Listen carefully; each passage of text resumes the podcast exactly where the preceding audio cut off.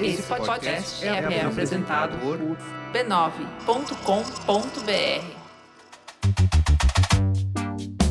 Olá, eu sou o Bruno Natal. Hoje é dia 15 de junho e no resumido número 166, computadores fazem arte e também fazem porcos e criam personalidades, teorias da conspiração trolladas, crise do chip e muito mais.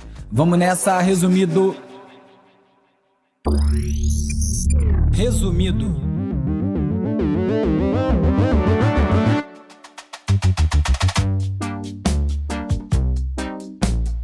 Olá, resumista! Esse é o Resumido, um podcast sobre cultura digital e o impacto da tecnologia em todos os aspectos das nossas vidas. O Resumido é parte da rede B9, tem o apoio do Instituto Vero e segue em primeiro lugar na Apple Podcasts. Vamos de cultura digital e como nosso comportamento online ajuda a moldar a sociedade. We could do image to text. Why not try, you know, doing text to image as well and see how it works? No episódio 159, eu falei de uma inteligência artificial desenvolvida pela OpenAI chamada DALL-E, D-A-L-L, E. E a tecnologia nasceu a partir de uma provocação. Se já existiam programas capazes de reconhecer os elementos de uma imagem e descrevê-las em texto, por que não fazer o contrário? A OpenAI, que é mais uma empresa do Elon Musk, já tinha lançado a GPT-3, uma inteligência artificial capaz de criar textos automaticamente e qualidade suficiente para cumprir demandas até bem complicadas. Já falei da GPT-3 por aqui, mas o que o DALL-E, na sua versão 2, faz é muito além. O nome é uma homenagem ao pintor surrealista Salvador Dali e ao robô da animação da Pixar Wall-E. Juntando os dois, a gente tem o Doll-E é uma inteligência artificial que é capaz de criar imagens sintéticas a partir do comando de texto. Você pensa numa imagem e digita, sei lá, cangurus de sorvete voando num céu aquático, e o robô vai lá e cria uma imagem seguindo esse input. Enquanto a fila é bem grande para testar o DALL-E 2, ou a versão similar do Google, o Imagen, nas últimas semanas começaram a surgir online algumas versões bem mais simples, como a DALL-E Mini da Hugging Face, em que qualquer um pode brincar com a tecnologia. Se você quiser experimentar, é só clicar no post com os links desse episódio lá no resumido.cc. E apesar das limitações dessas versões simplificadas, que produzem imagens com muito menos definição e precisão do que a DALL-E original da OpenAI, vale googlar para ver algumas dessas imagens da DALL-E original, só de experimentar diretamente com a ferramenta já dá para ter uma boa noção do tamanho da transformação que essa tecnologia pode causar. De cara, dá para pensar no impacto, como sempre, nos empregos, nesse caso dos ilustradores, porque se você ainda não viu uma imagem gerada pela DALL-E, é tão boa assim. Então imagina quando isso evoluir um bocado mais.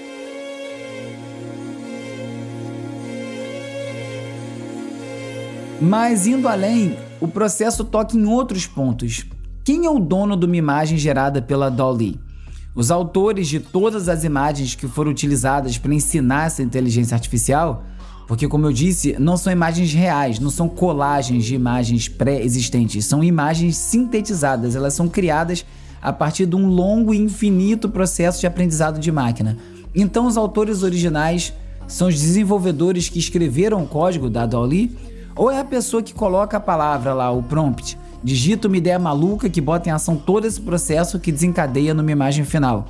Se toda a discussão sobre samples na música já era bem complicada, pensa só na invertida que está para vir de toda a teoria de direitos autorais. Ou pensa então se hoje a gente já tem dificuldade em lidar com desinformação e fake news, pensa num mundo em que quase tudo que a gente enxerga ou escuta ou lê pode ter sido criado por um computador. Uia!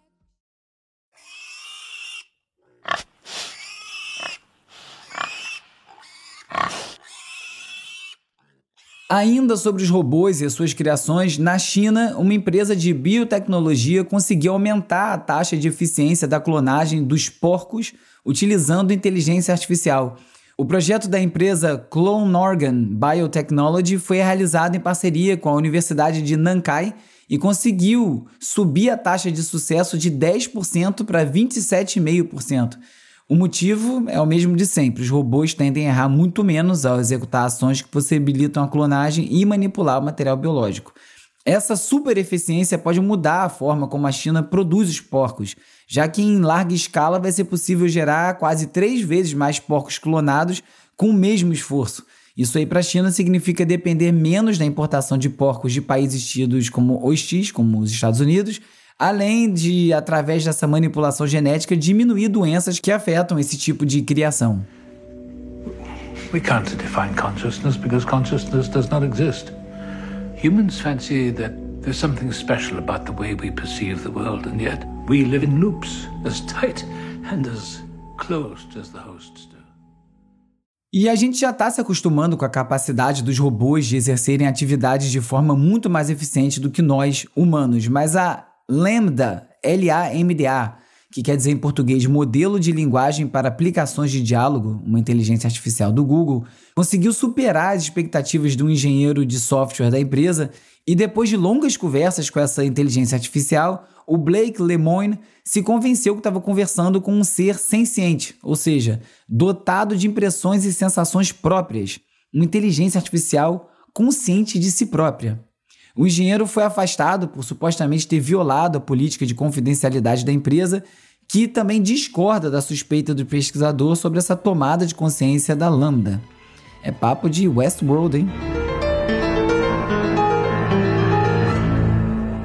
Olá, falo com Preciso que diga os Olá, três primeiros sou a Maria. Temos um desconto Obrigado especial. pela atenção. E ainda falando sobre conversas com robôs, a Anatel proibiu aquelas chamadas automáticas que são desligadas assim que a gente atende. As robocalls ou chamadas robóticas são capazes de fazer milhões de ligações por dia a partir de um mesmo número e geralmente elas são desligadas em até 3 segundos. Por isso que você atende e a ligação cai, porque na verdade é um processo de tentativa e erro. O computador liga para 6, 7 pessoas e quando uma atende ele dispensa as outras ligações. Essa nova regra da Anatel começou a valer nessa segunda e pode gerar multas de até 50 milhões para quem descumprir. Tomara, né? Porque essa quantidade de spam por SMS e ligação é um inferno. E se por um lado a gente ainda não virou robô, o Brasil já tem mais influenciadores do que dentistas e engenheiros civis, é o que apontou uma pesquisa da Nielsen. O Brasil tem aproximadamente 500 mil influenciadores, um número que é bem maior que os 374 mil dentistas formados e um pouco maior que os 455 mil engenheiros civis. O número de influenciadores ainda é um tiquinho menor que o de médicos, que conta com 550 mil profissionais no país por enquanto. Mas quem é considerado influenciador digital? Segundo a matéria da Folha de São Paulo, qualquer pessoa que tenha mais de 10 mil seguidores em alguma rede social e que faça algum tipo de publicidade. E é justamente publicidade que faz desse mercado tão atrativo. Uma pesquisa do Conselho Executivo das Normas Padrão, o SEMP, informou que as redes sociais receberam no ano passado um investimento publicitário de 1 bilhão e 430 milhões de reais dos quais nada caiu aqui no resumido. O ofício de influenciador digital parece ter alguns riscos, pelo menos é o que algumas páginas de fãs dedicadas a famosos vêm relatando no Twitter. Tem chamado a atenção a forma blazer que alguns dos administradores dessas páginas têm divulgado que eles têm sido presos. As prisões não têm nada a ver com essas atividades online. Por exemplo, um perfil dedicado a Taylor Swift ficou momentaneamente sem atualizações e depois desse ato, o dono do perfil afirmou que tinha sido preso por ter se recusado a servir ao exército de Israel. Num outro perfil, esse dedicado às atualizações importantíssimas sobre a cor do cabelo da Billie Eilish, ficou meses sem atualizações para finalmente avisar, num tom bem-humorado, que estava preso por ter iniciado um esquema de pirâmide. Os outros casos aparecem aleatoriamente pelas mídias sociais e já está levantando suspeitas sobre a veracidade dessas informações.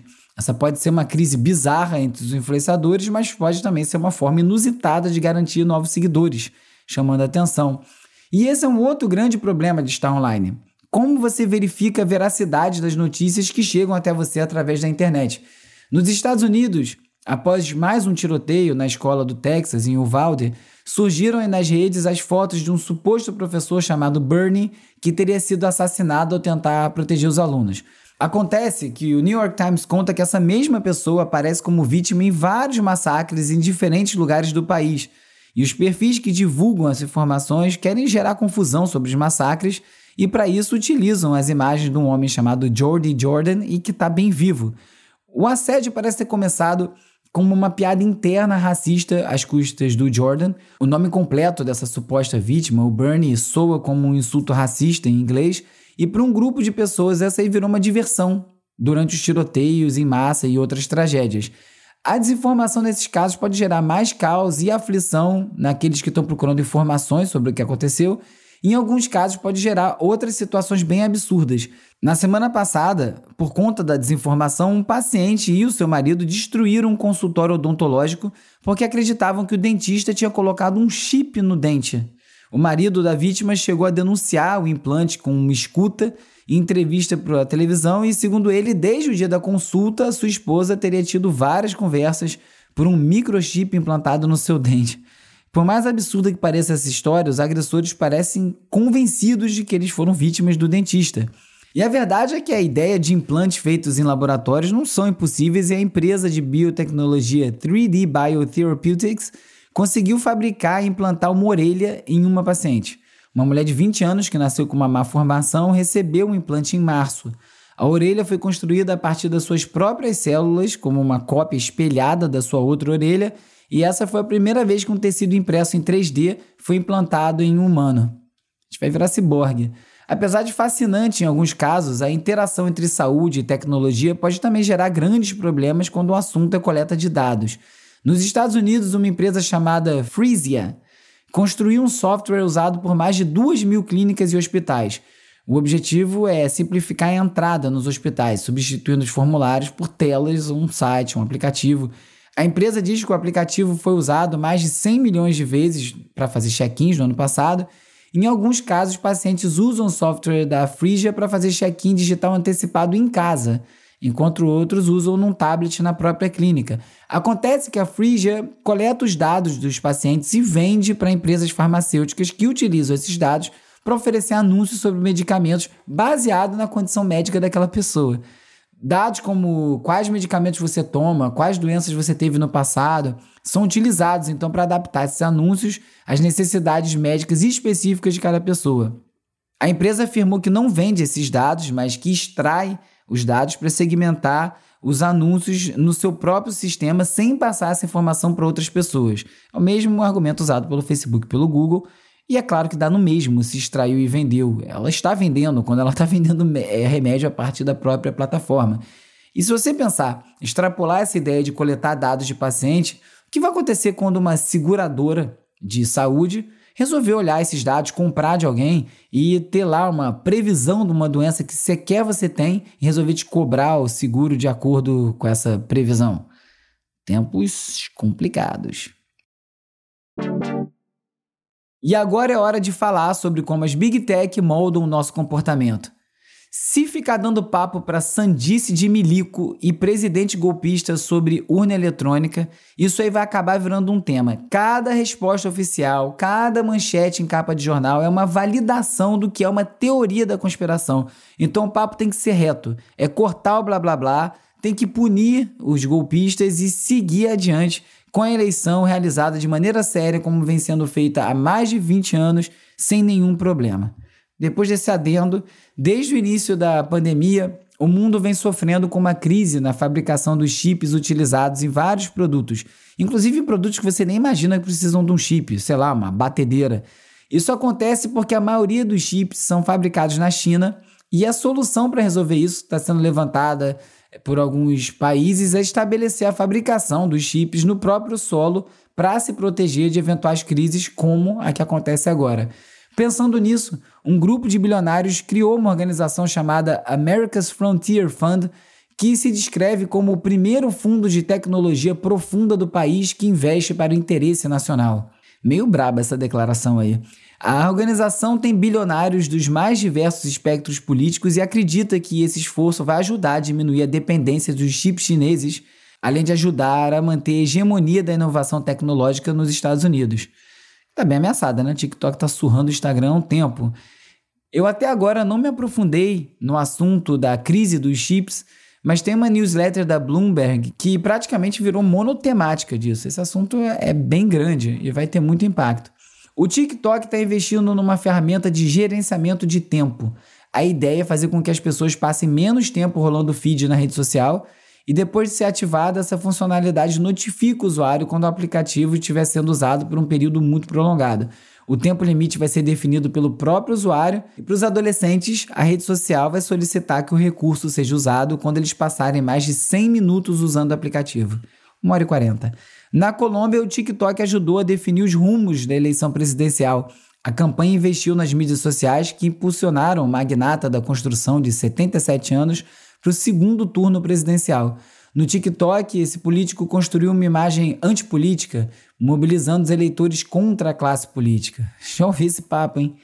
Rodolfo Fernandes evitou comícios e agora se recusa a participar de debates, focando principalmente nas postagens de mídia social. Pensou se essa moda pega? A União Europeia pode estar iniciando a padronização definitiva para os cabos de telefone celular.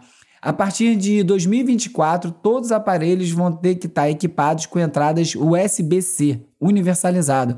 A regra também vale para outros dispositivos eletrônicos como tablets, câmeras digitais, fones de ouvido, consoles de videogame, livros eletrônicos. O acordo foi firmado depois de mais de uma década em discussão e afeta principalmente a Apple, que é a única grande empresa que insiste numa porta exclusiva ao invés do USB-C. Como sempre, alguns links não entraram no roteiro final e vão para a seção leitura extra no site resumido.cc, onde eu também listo todos os links comentados em cada episódio. Não deixe de conferir. No The Guardian, usaram a minha identidade para punir uma moeda criptográfica condenada e depois as coisas ficaram esquisitas. Na Axios, a CNN avaliando apresentadores partidários. Quem quiser falar comigo é só me procurar no arroba urbi, o RBE no Twitter, ou arroba resumido.podcast no Instagram e no TikTok. Tem também o youtube.com barra resumido e você também pode fazer parte da comunidade no Discord. Tem link para tudo isso lá na home do Resumido, resumido.cc. Se você preferir, me manda um oi pelo WhatsApp ou pelo Telegram para 21 97 969 5848. Eu te incluo na lista de transmissão e você passa a receber alertas de novos episódios, conteúdo extra, link para esse post no resumido.cc com todos os outros links comentados, além da gente poder trocar uma ideia. Hora de relaxar com as dicas de ler, ver e ouvir.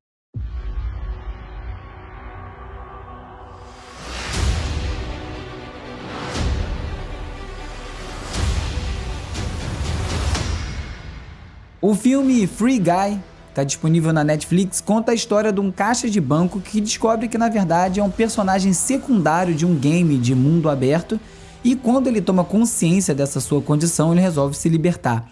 O filme é estrelado pelo Ryan Reynolds, um ídolo da criançada, e o Free Guy mistura um pouco de show de Truman com Matrix e acaba saindo mesmo um Jumanji gamer, mas ainda assim ele aborda questões que prometem ser bastante reais por exemplo, sobre como a gente vai lidar com as inteligências artificiais sencientes.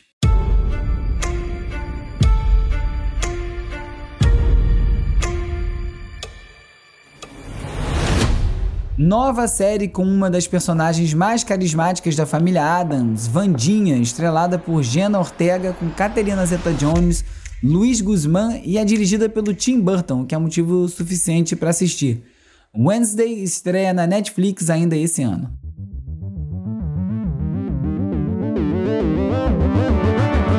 Nesse episódio você ficou sabendo que inteligências artificiais estão criando arte, clonando porcos e desenvolvendo personalidades próprias, soube também da crise global de chips, da onda de supostas prisões de administradores de perfis de fãs de celebridades, que teorias da conspiração são quase sempre pura mentira e muito mais.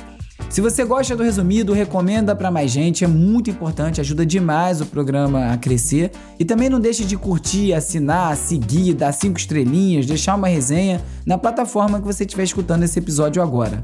O resumido é parte da rede B9 e tem o apoio do Instituto Vero. É produzido e apresentado por mim, Bruno Natal. A edição e mixagem é feita pelo Hugo Rocha. O roteiro é escrito por mim e pelo Agenor Neto, com a colaboração do Carlos Calbuque Albuquerque. As redes sociais são editadas pelo Lucas Vasconcelos, com design do Felipe Araújo e animações do Peri Selmanman. A foto da capa é do Jorge Bispo e o tema original foi composto pelo Gustavo Silveira. Eu sou o Bruno Natal, obrigado pela audiência e semana que vem tem mais resumido. Esse podcast é apoiado pelo Instituto Vero. Resumido.